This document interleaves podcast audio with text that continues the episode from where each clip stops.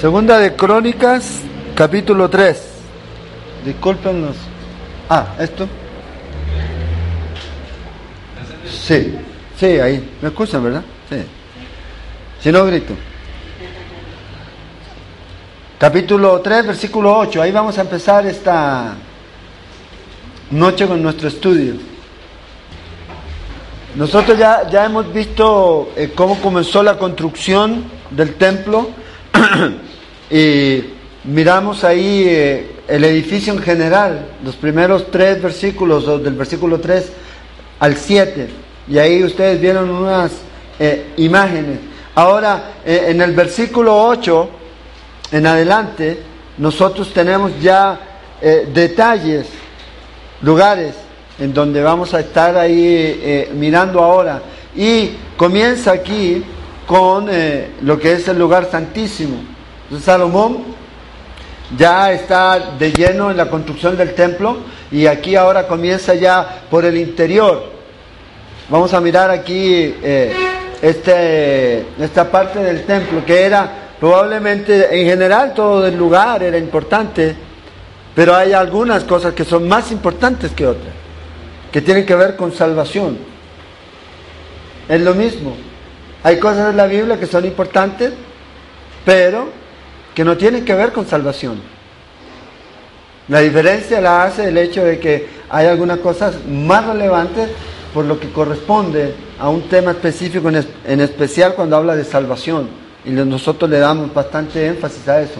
Ahora, aquí el templo va a comenzar a tomar forma. Fíjense, Así, versículo 8, hizo asimismo el lugar santísimo, cuya longitud era de 20 codos. Un codo dijimos que era más o menos de 45 centímetros.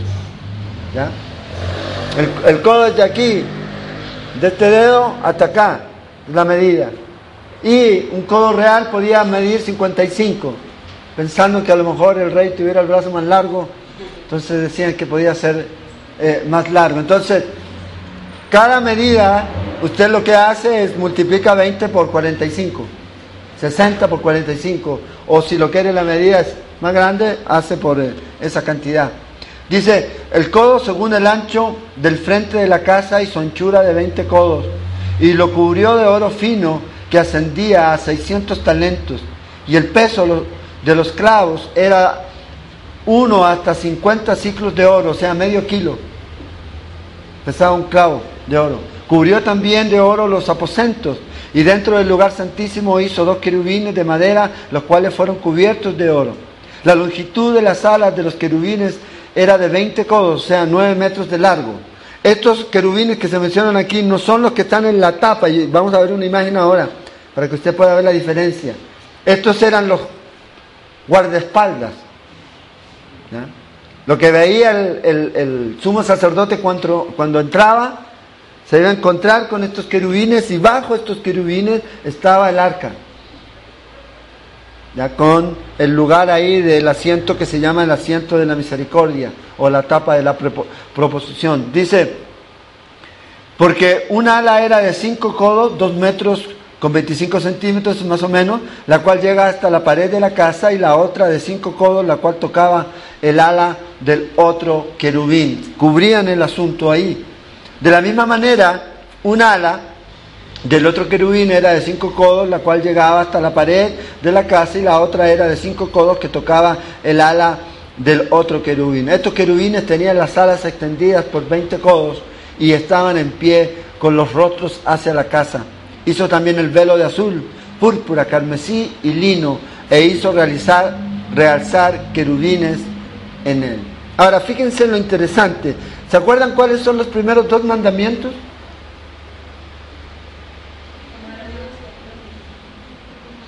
Los de la ley, no los que los resumió el Señor. Éxodo 20 y no te harás imágenes. ¿Qué hay aquí? En imágenes. Las que estamos viendo. Pareciera contradictorio. Pero el asunto está en que el Señor, cuando da el mandamiento, está diciendo que uno no debe adorar a la imagen. Estos son representación, lo que es el templo y el lugar santísimo es lo que usted va a ver cuando llegue al cielo. Es lo que describe Apocalipsis, es lo que describe Ezequiel y es lo que describe aquí. Es lo que usted va a ver cuando llegue al cielo. Y lo que usted va a ver, va a ver estos seres angelicales, día y noche, cantando, gritando, exclamando, Santo, Santo, Santo. Estos no están aquí para ser venerados, ni honrados, ni nada de eso. Están representando lo que se va a ver cuando usted vaya al cielo. Es lo que vamos a ver. A estos querubines. Ahora, este es una imagen. No sé si la alcanzan a ver. Ese es el arca y eso se supone que son los querubines. Ahora lo acerco un poquito y ahí lo pueden ver. Y todo de oro, imagínense, así se veía. Ahora, oscuro. ¿Había luz ahí? No. No había ventana. La única luz estaba al otro lado del velo. Por eso cuando la Biblia dice que habitarás en las tinieblas, en la oscuridad, bueno, ahí está. ¿Y qué es lo que está realzando aquí? Es que va a haber la luz, que es Dios. No una luz artificial ni nada de eso. Y estos querubines que se mencionan aquí son diferentes. Hay diferentes categorías de ángeles y estos son uno de ellos. Uno de ellos. Hay otros que se llaman como serafines. La primera vez que vemos un querubín en la Biblia, ¿se acuerdan dónde es? En Génesis. ¿Se acuerdan cuando ponen ahí uno de estos aquí? para, para cuidar el árbol de la vida, para que no vinieran. Bueno, estos son los que están aquí. Dios puso estos querubines con una espada encendida. Y lo que ellos ven aquí, lo que ellos hacen aquí, la representación es, obviamente, que ellos honran la santidad de Dios. Pues Dios es santo. Y lo mismo debemos hacer nosotros. Entonces, estos querubines se ven aquí en el tabernáculo, se ven en el templo y usted los va a ver en el trono de Dios en el cielo. Ahí es donde los va a ver. ¿Qué hacen? Guardan las cosas santas. Las cosas santas para Dios. Es lo que ellos hacen aquí. Entonces, no hay que confundir estos querubines con estas alas inmensas con aquellos que están ahí en el arca. El arca esos que están ahí, pequeños. El arca era una cajita y vamos a ver eso de un metro, un poquito más de un metro por 60, casi 70 centímetros. Esa era el arca. Y en la cual iba a estar o estaba en ese tiempo solamente las dos tablas de la ley. Las dos tablas de la ley. Entonces, aquí ven este asunto. Ahora, lo interesante aquí dice que hay un velo. Hay un velo que hace una separación aquí. El arca es, y, voy a profundizar un poco más acerca del arca y la forma o la madera que se usó cuando lleguemos al capítulo 5. Porque la madera que se usa no es casualidad, es una representación tremenda de Cristo en su humanidad y en su divinidad. Entonces el arca estaba aquí en este lugar. Y aquí en este lugar que ustedes vieron de oro y todo precioso, solamente podía entrar el sumo sacerdote una vez al año, Yom Kippur. Una vez al año, el día de la expiación. No podía antes, no podía entrar cuando él quisiera, porque ese velo es lo que hacía. Y esos querubines que estaban dibujados en ese eh, eh, velo que ahí estaba, representaban eso. Cuidaban la santidad. Cuídate de entrar. Perdón, cuídate de entrar ahí. ¿Por qué? Porque si entraba en una ocasión que no correspondía, lo más probable y seguro iba a morir. Y si entraba no limpio, no purificado, con pecado en su vida, él iba a morir. Entonces ese velo hacía esa separación, esa diferencia. Era el lugar más sagrado. Entonces usted no podía venir como usted quisiera. Y voy aquí, porque usted venía así, una llama ahí, fue un consumido, inmediatamente. ¿Se acuerdan ustedes la historia de los hijos de Aarón? Que ni siquiera fueron ahí, sino que tomaron el altar y quisieron entrar al incensario, a poner incienso ahí. ¡Pum! Murieron. Entonces, hay una cosa que es interesante, que el templo es un tipo, una enseñanza, una imagen de lo que Cristo vino a hacer. Y el templo nos está enseñando, y el lugar santísimo nos está enseñando que una persona no puede llegar al cielo si no es de la manera o a través de la forma correcta. No puede venir y tampoco cualquiera. Ahora, aquí estaba mostrando este mensaje el velo.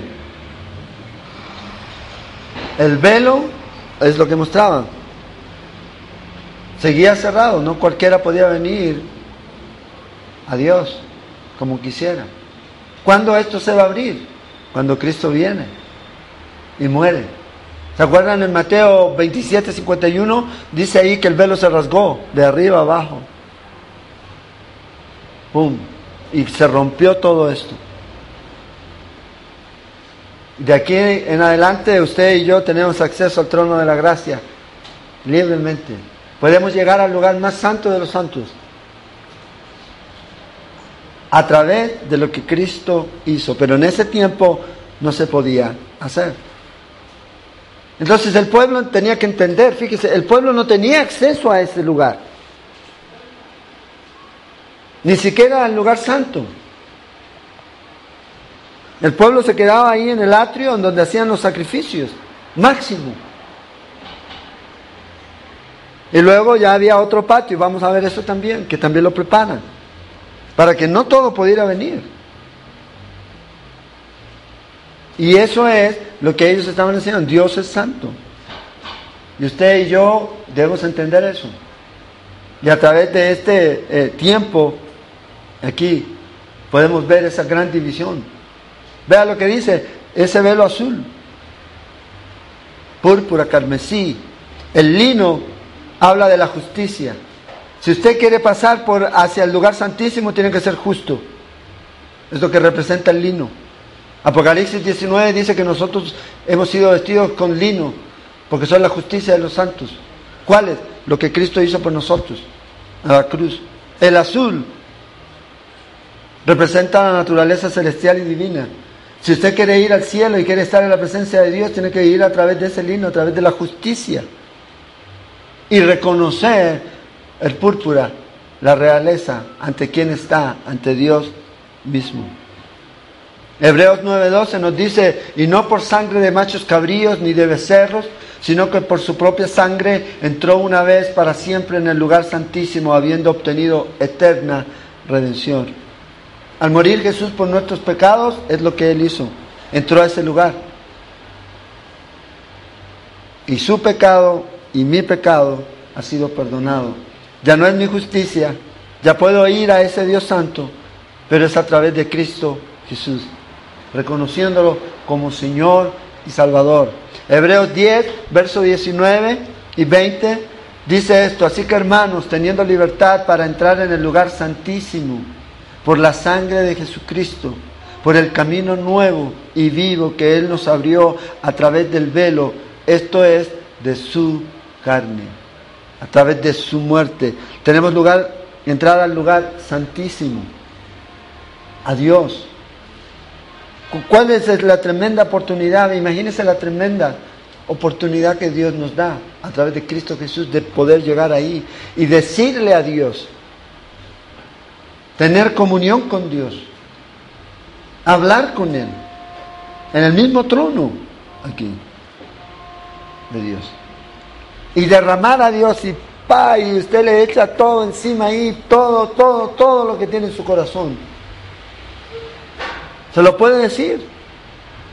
No necesita ir y, a lo mejor estar con un hermano, una hermana. Usted puede ir a su lugar secreto y en ese lugar secreto usted entra a la presencia de Dios. y derrama su corazón delante de Dios. Y le dice al Señor todo lo que tenga en su corazón. A veces la gente eh, eh, piensa que puede ser equivocado decir, Señor, estoy molesto contigo. ¿Sabe qué? Dios no se entiende. Pero a veces guardamos eso en nuestro corazón. Tenemos la oportunidad de decirle, Señor. Y a veces el Señor, en todo lo que usted le dice, le dice y le dice ahí en ese lugar, el Señor no va a hacer nada. Solamente lo va a abrazar. Es todo. Es todo. Pero cuando salga de ese lugar, de la presencia de Dios, de ese lugar santo, usted no va a salir igual. No puede salir igual. No puede salir igual. Es ahí donde está la gran bendición que tenemos. Ir al Padre a través de Cristo Jesús, al lugar santo. Entrada, dice, teniendo libertad para entrar al lugar santísimo. Entonces, ¿qué imagen? El Antiguo Testamento, el templo. ¿Eso qué quiere decir? Que Dios nos ha hecho sacerdotes para poder entrar ahí a través de Cristo Jesús. Porque nadie más lo podía hacer aquí. Entonces, imagínense, para la mayoría de los israelitas, esta parte del templo y el lugar santo era un lugar que nunca iban a ver. Invisible para ellos. ¿Se acuerdan ustedes cuando Zacarías entró y no salía? Nadie entraba, nadie podía entrar a sacarlo. Ah, yo voy a sacarlo, no importa. No, tenían que esperar que saliera. Eso era lo que ocurría ahí. Un lugar de restricción. Ahora no. Tenemos esa entrada a través de Cristo Jesús. Esa es la bendición. Si yo sigo mi vida sin Cristo, yo no estoy entrando a ese lugar. Por ende, si yo no estoy entrando a ese lugar, mi justicia nunca me va a permitir, o sea, no tengo la justicia de Cristo en mi vida. Es ahí. Es Dios morando en mí, llevándome a ese lugar. En mi tiempo de, oración, de devocional. Entonces Dios vino en carne, murió la cruz, se rasgó el velo. Desde que el velo se rasgó, tenemos acceso al lugar santo. Y el lugar santo puede ser el lugar que usted derrame su corazón a Dios. Ese es el lugar. No tiene que ser un lugar físico, específico. Ese es el lugar en donde usted derrama su corazón a Dios. Y está usted con Dios. Porque Dios, ¿dónde está? En todas partes. ¿Se acuerda que miramos eso? No lo localizamos. Luego dice, delante de la casa hizo dos columnas, de 35 codos de altura cada una con sus capiteles encima de cinco codos. Hizo asimismo cadenas en el santuario y las puso sobre las capiteles de las columnas e hizo cien granadas, las cuales puso en las cadenas. Y colocó las columnas delante del templo, una a la mano derecha y otra a la izquierda. Y a la de la mano derecha llamó Jaquín y a la de la izquierda Boaz. Es, este lugar, esas más o menos son las columnas, ya las pueden ver ahí. Los capiteles son lo que está arriba. La columna va redondita, redondita, ¿verdad? Y después hay algo que sobresale arriba, ese es el capitel. El ingeniero me puede decir, correcto, ¿eh? ese es el capitel. Ahí es donde eh, eh, está hablando aquí de este lugar. Estas columnas aquí de bronce. De bronce que están aquí representando algo que es interesante. Fíjese, Jaquín significa que asegura. Y Boaz significa por él o por la fuerza de él. Por él la fuerza o por la fuerza de él. Y aquí Dios está identificando algo muy interesante. Le estaba tratando de enseñar al pueblo. Yo soy el que doy seguridad. Yo soy el que doy fuerza. Yo soy el que establezco. Vengan a mí. vengan a mí.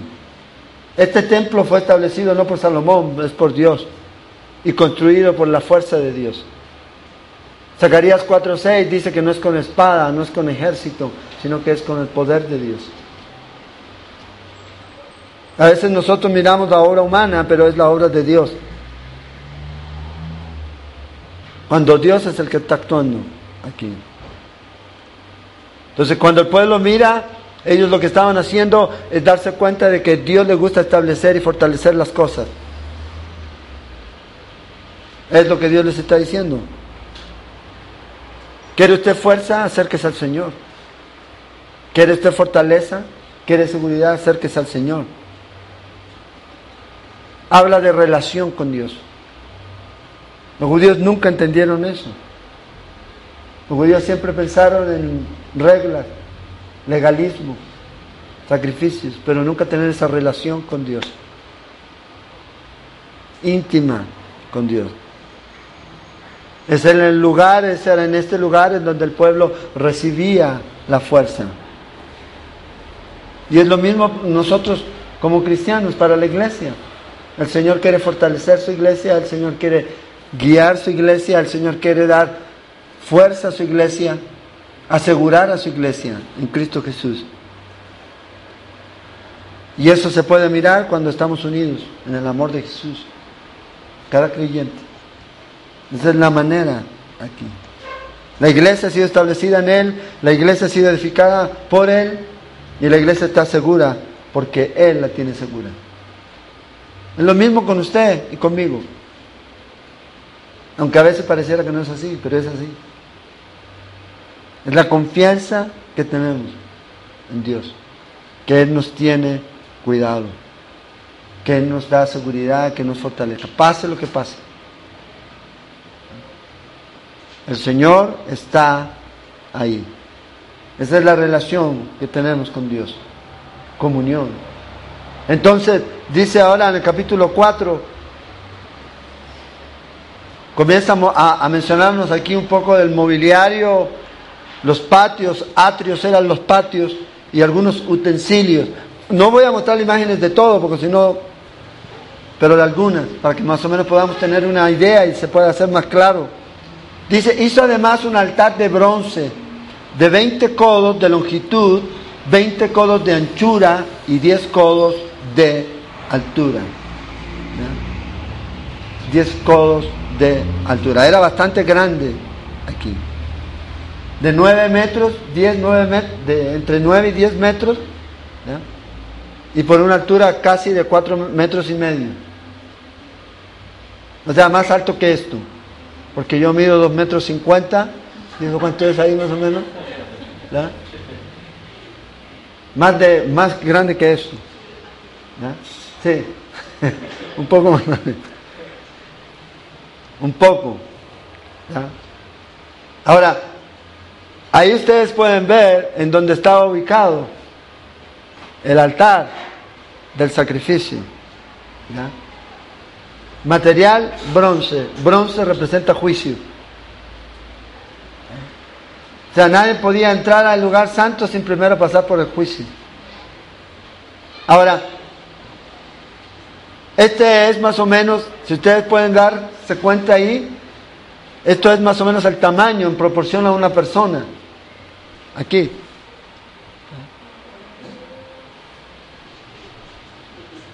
cuatro y metros y medio, entonces por eso ellos tenían que subir la grada. Por eso ellos tenían que ponerse, vamos a decir, calzoncillos largos, para que no se viera su desnudez cuando ellos subían las escaleras del sacrificio, o ya sea hacia el templo.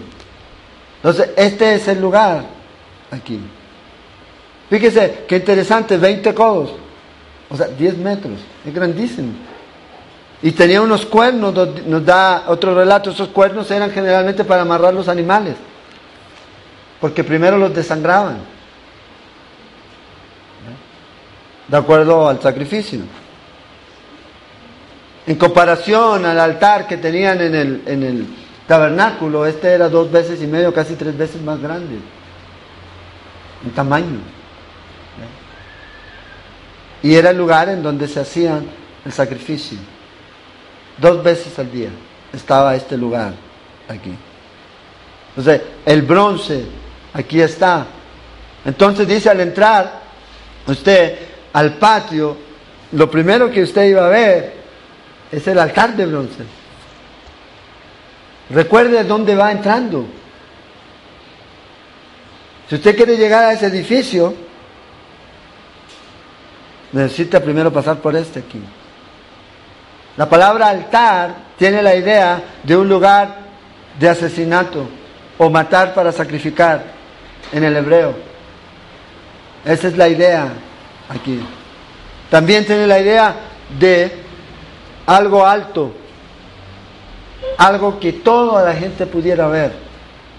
¿Cómo murió Cristo? La cruz.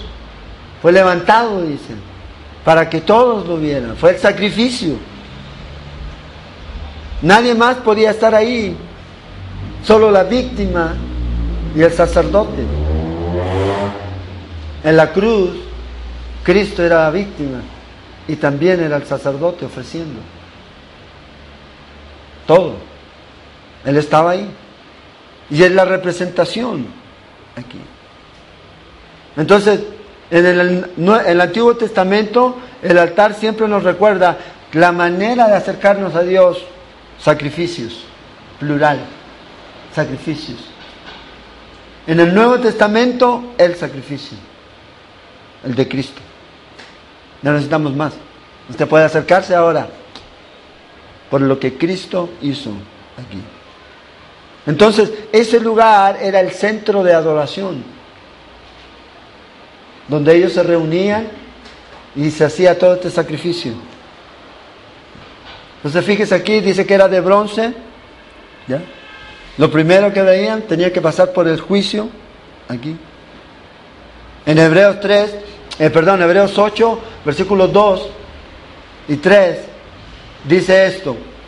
Ministró, dice, ministro del santuario y de aquel verdadero tabernáculo que levantó el Señor y no el hombre porque todo sumo sacerdote está constituido para presentar ofrenda y sacrificio, por lo cual es necesario que también éste tenga algo que ofrecer. Es lo que Cristo hizo, se ofreció a sí mismo. Yo me vengo a ofrecer. Es lo que dice Juan en Juan 1.29. He ahí el Cordero de Dios que quita el pecado del mundo. Entonces cuando un judío escuchaba eso, entendían, ellos entendían que era muerte, que era sacrificio, derramamiento de sangre. Sin derramamiento de sangre no hay perdón de pecado. En Hebreos ahí mismo, en el versículo 12 del capítulo 9, dice, y no por sangre de machos cabríos ni de becerros, sino por su propia sangre. Es lo que tenía que hacer. Y es lo que él hizo. Es el sacrificio, ya no hay más. Entonces está ese lugar alto para sacrificio, en donde todos venían y veían al animal que era sacrificado. Lo que hacían ellos cuando traían el animal, lo tomaban y ponían las manos y traspasaban las culpas a ese animal. Y ese animal moría en lugar de uno. Bueno, es lo que Cristo hizo a la cruz. Eso es lo que Él hizo en la cruz. Ahora, dice el versículo 2, también hizo un mar de fundición. Se le llamaba mar porque era una cantidad enorme de agua. Algunos creen 24 mil galones o más. Otros piensan podía ser 66 mil. Era una cantidad grande de agua. Para esa zona era bastante agua. Dice, el cual tenía 10 codos de un borde al otro, enteramente redondo. Su altura era de 5 codos y un cordón de 30 codos de largo, lo ceñía alrededor y debajo del mar había figuras de calabazas que lo circundaban, diez en cada codo alrededor. Eran dos hileras de calabazas fundidas juntamente con el mar. Estaba sentado sobre doce bueyes, tres de los cuales miraban al norte, tres al occidente, tres al sur y tres al oriente. Y el mar descansaba sobre ellos y las once ancas de ellos estaban hacia adentro y tenía de grueso un palmo menor y el borde tenía la forma del borde de un cáliz o de una flor de lis. Y le cabían tres mil vatos, ¿ah? no mexicanos, Bueno, los patos, ¿ah? no, la cantidad. Hizo también diez fuentes y puso cinco a la derecha y cinco a la izquierda para, para lavar y limpiar en ellas los que se ofrecía en holocausto, pero el mar era para que los sacerdotes se lavaran en él. Esta era la función de este asunto. Esta era la función. Esto es más o menos lo que podría hacer. ¿Lo alcanzan a mirar? Es un cuadro que estuve haciendo. ¿Ah? Es una pintura antigua. ¿Ah? Probablemente como se veía. Y en perspectiva. Es así como se veía en el templo. El altar, el agua. ¿Qué representa esto? Limpieza, purificación. Era para que ellos se limpiaran, se purificaran. Eso es lo que esto representa. Entonces, está el sacrificio. Ya hizo el sacrificio, él podía ir al agua, el sacerdote se lavaba, estaba limpio. Y ya podía entrar a hacer lo que tenía que hacer. Probablemente hay algunos que piensan que el tamaño era bastante grande, tenía casi tres metros de altura, tres metros de altura y cuatro metros, casi cinco metros de diámetro, diez metros cuadrados, no sé, o redondos, como quieran. Era una cosa impresionante. Probablemente hay algunos que piensan que por las bocas de las vacas salía el agua de, de los bueyes, para que se lavaran y se metieran. No es que se metían y, pa, y se mandaran un clavado ahí. ¿ah? No. Para eso habían también recolectores de agua que tomaban, se lavaban. Generalmente lo que ellos se lavaban eran las manos y los pies. Las manos y los pies. Y cuando ya era mucho la mugre, entonces bueno, ahí los tiraban. Es lo que ellos eh, hacían ahí. Ahora, esta fuente, como dije, indicaba la necesidad de limpieza espiritual. Es lo que indicaba. En Hebreos 9:10 esta es la idea. Ahí. Fíjese que en Éxodo 30:20 dice, si el sacerdote no se lavaba, iba a morir cuando entraba a ese lugar. Si iba a pasar del atrio en el patio y luego quería entrar al lugar santo, ahí a ese lugar, ser sacrificio, pero si él no se lavaba, dice que podía morir. El sacerdote que no se lave podrá, o más bien, iba a morir. Es lo que dice Éxodo. Entonces habla de esta necesidad. Y en Hebreos habla de estos diversos lavamientos. Y usa la palabra ceremonias de purificación. Es algo espiritual. Todo el templo, todo el templo es espiritual. Representa para nosotros, para cada uno de ellos. Algunos piensan que esas 12, de esos 12 animales, 12 bueyes que se ven ahí, representan a los 12 apóstoles que iban a llevar el agua de la vida a todo el mundo, de la limpieza. Es lo que algunos piensan y creen de eso. Una bonita figura. Éxodo 30, 20. Cuando entren en el tabernáculo de reunión, se lavarán con agua. Muy claro, o sea, no se puede lavar con ninguna otra cosa. Con agua, para que no mueran. Y cuando se acerquen al altar para ministrar, para quemar la ofrenda encendida para Jehová. Los rabinos creían que esta fuente contenía 66 mil litros de agua donde cualquiera se sumerge, 2 metros 25, ni que fuera la NBA, tan grande, se metía perfectamente. Pero generalmente ellos se lavaban las manos aquí. Esta es la gran reserva de agua que existía aquí. Luego, los candeleros, las mesas, los tazones, Hizo asimismo diez candeleros de oro según su forma, los cuales puso en el templo, cinco a la derecha, cinco a la izquierda. Además hizo diez mesas y las puso en el templo, cinco a la derecha y cinco a la izquierda. Igualmente hizo 100 tazones de oro. Entonces, aquí estamos en un lugar que no tiene ventana. Obviamente requiere luz. Y es lo que están haciendo aquí. La luz era necesaria. La mesa y los panes son representación, representativos de comunión con Dios. Tener comunión con Dios. Es lo que representan. La comunión que Dios tenía con Israel a través de la provisión de los alimentos. Comunión. Cuando alguien comía con alguien, se hacía uno con él. Es tener comunión. Ahora, aquí hay diez. En el tabernáculo que construyó eh, en el tiempo de Moisés y Moisés, solamente había uno de cada uno. Un candelabro y una mesa. Este es más o menos el candelabro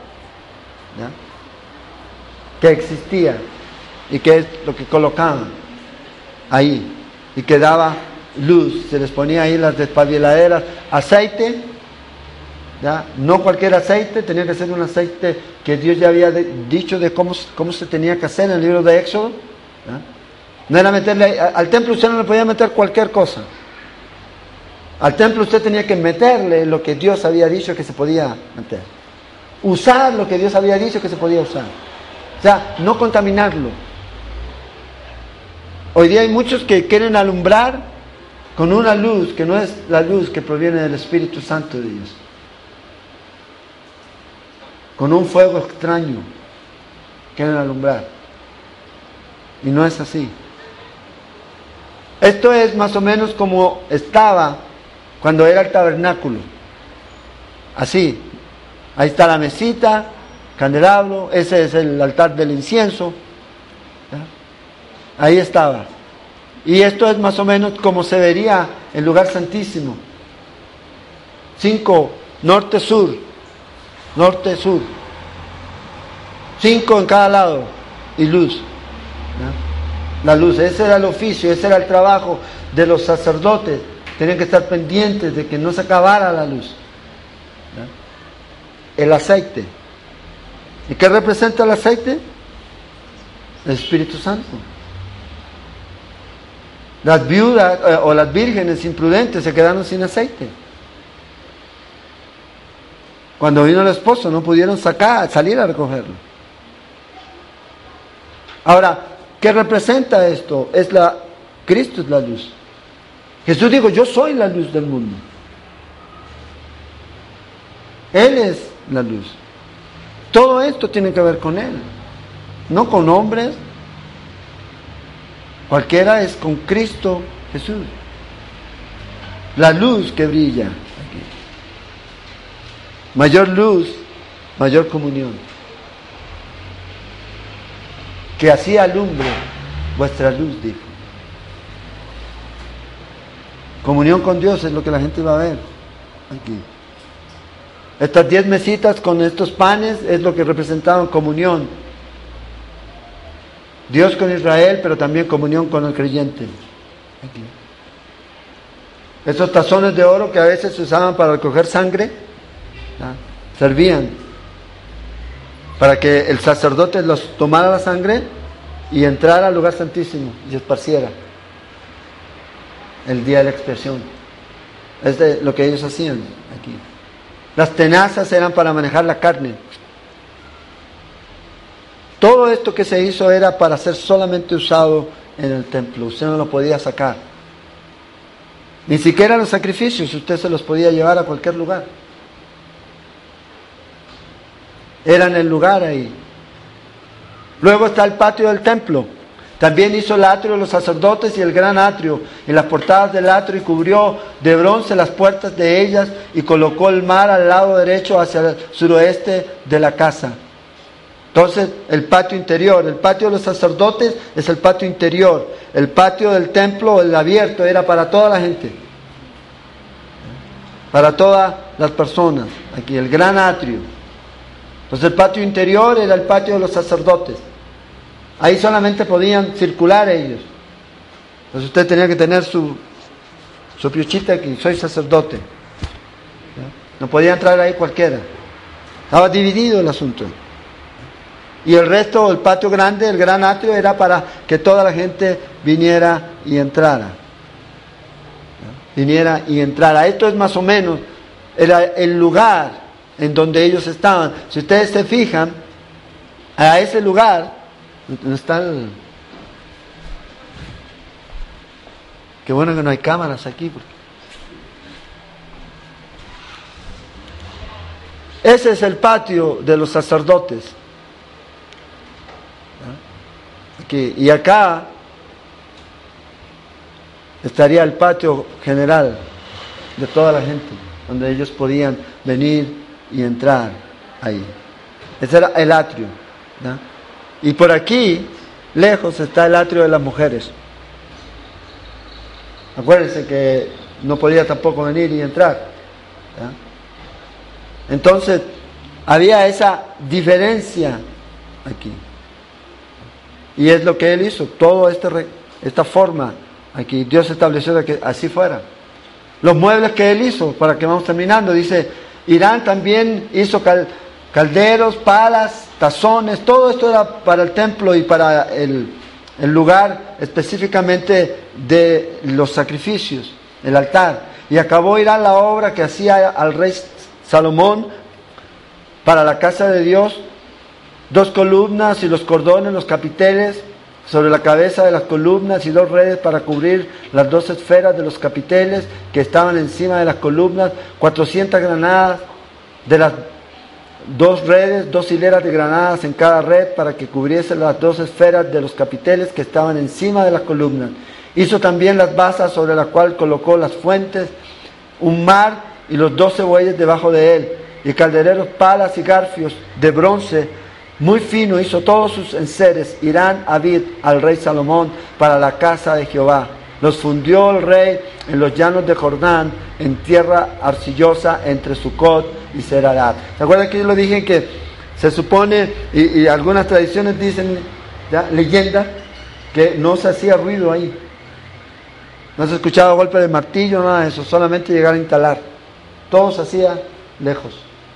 Todo se hacía lejos. Ahora, fíjense, este hombre, Irán, era mitad judío y mitad gentil. Dios lo usó a él. No había otro hombre como él en Israel para hacer lo que él hizo. Dios lo usó a él hizo todo aquí. Todo lo importante, todo lo que se necesitaba saber, usted lo tiene aquí. Y estos son el resumen de los muebles. Y Salomón hizo todos estos enseres en números tan grandes que no se pudo saber el peso del bronce. Y es interesante que hable del bronce y no de otro material, porque el bronce representa juicio. Es lo que representa.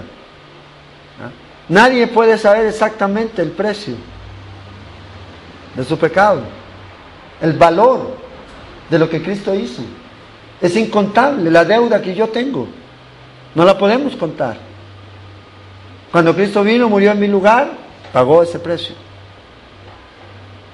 Pagó un precio demasiado alto, que nosotros todavía no llegamos a dimensionar. Así hizo Salomón todos los utensilios para la casa de Dios y el altar de oro y las mesas sobre las cuales se ponían los panes de la proposición, asimismo los candeleros y sus lámparas de oro puro, para que las encendiesen delante del lugar santísimo, conforme a la ordenanza. Las flores, lamparillas y tenazas se hicieron de oro de oro finísimo. También las despabiladeras, los lebrillos, las cucharas y los incensarios eran de oro puro y de oro también la entrada de la casa, sus puertas interiores para el lugar santísimo y las puertas de la casa del templo. Todo esto, esto que hizo. Así que dice bronce incontable, el juicio Usted, que el precio que tuvo que pagar Cristo en la cruz, usted no lo puede sondear nunca. Jamás vamos a entenderlo completamente. Aquí. Cuando vamos al cielo vamos a poder ver a Cristo y todo lo que Él sufrió por nosotros. Lo que Él ha hecho por mí y por usted es demasiado. Vea lo que dice en el libro de Efesios, en capítulo 2, para terminar, Efesios 2, 7. Que en los siglos venideros podría mostrar las abundantes riquezas de su gracia en su bondad para con nosotros en Cristo Jesús. ¿Qué vamos a pasar explorando por la eternidad? Bueno, las profundidades del amor de Dios. ¿Por qué lo hizo? Lo que Él hizo, lo grande que Él hizo, el trabajo que hizo en la cruz, las riquezas de su amor. Y se terminó todo. Dice, acabada toda la obra que hizo Salomón para la casa de Jehová, metió Salomón las cosas que David su padre había dedicado y puso la plata y el oro y todos los utensilios en los tesoros de la casa de Dios. Todo se terminó. Salomón determinó, capítulo 2. Salomón comenzó, capítulo 3, y Salomón terminó en capítulo 5. Ese es el asunto. No solamente determinar y comenzar, sino que hay que terminar. La Biblia a mí me gusta porque nos dice que Dios toma en cuenta su trabajo. Dios toma en cuenta su inicio y su final. Por eso dice que debemos hacer las cosas para el Señor. Firmes y constantes, 1 Corintios 15, 58, creciendo la obra del Señor, sabiendo que vuestro trabajo en el Señor no es en vano. ¿Qué trabajo usted está haciendo para el Señor? No importa. Lo importante es que haya alguien que lo considera. Y ese es el más importante, Dios. Y un día usted va a recibir de Dios una recompensa. No mía, ni de la iglesia, sino de Dios. Debemos mirar aquí. Ahora, fíjese toda la cantidad. Todo esto que se usó aquí se dio para el servicio de Dios. Y aquí es más, nos dice que Salomón no sabía cuánta cantidad había. Es como lo que dice la escritura, que no sepa la izquierda lo que hace la derecha. Dieron y dieron y dieron. A veces hay tendencias en nosotros en mantener un, a ver qué hemos dado para Dios. Y esto no es el principio aquí. Siete años se demoraron. Si Dios está trabajando en usted, recuerde eso. No es un trabajo de la noche a la mañana. Dios está construyendo y derribando y formando cada día nuestro carácter al carácter de Cristo, a la imagen de Cristo. Dios está construyendo en su templo, usted es el templo de Dios. Aquí se demoraron siete años. Entonces, ay, que no estoy creciendo, no entre en pánico. No, es un proceso. ¿Sabes cuando usted es pequeño y pone eso para medirse todos los días? A ver si ha crecido. Y pasa el tiempo y pasa el tiempo y no crece. Y se queda chiquito, a lo mejor algunos. Bueno, con el Señor a veces pasa así. Que pareciera que no crecemos. Pero Dios está haciendo un trabajo. Dios está construyendo su vida y Él lo está haciendo bien. Y eso requiere tiempo. Requiere tiempo. Entonces no debemos ser tan a veces tan críticos con otros. ¿Por qué? Porque Dios está trabajando. El tiempo dirá qué tanto ha crecido en el Señor. Terminó la obra. Todo se acabó. Así es. Ahora, si usted mirara el templo por fuera, no era algo así como, pero si usted entraba, ahí está la apariencia externa, su humanidad. Cristo no tenía apariencia, dice que no era así como,